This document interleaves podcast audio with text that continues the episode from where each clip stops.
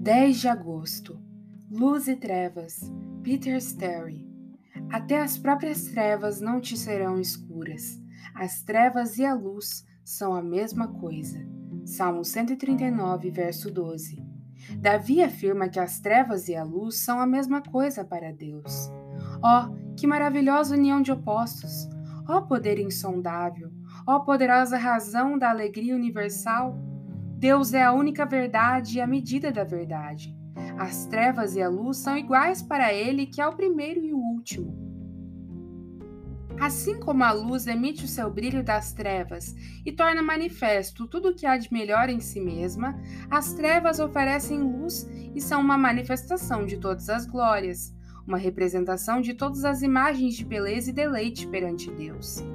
A luz tem uma aparência própria e característica, e é vista por Deus em sua forma distinta, como é em si mesma. Contudo, ao vê-la, todas as coisas são vistas.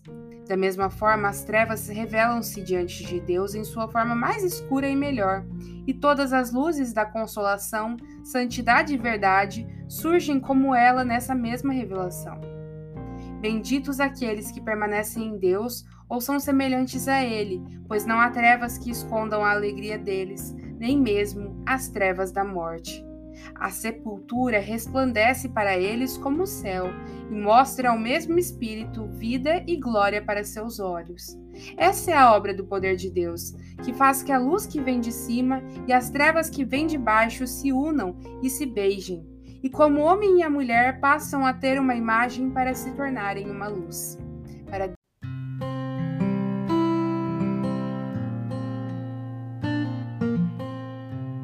Você ouviu a leitura do devocional Dia a Dia com os Puritanos Ingleses, da editora Pão Diário.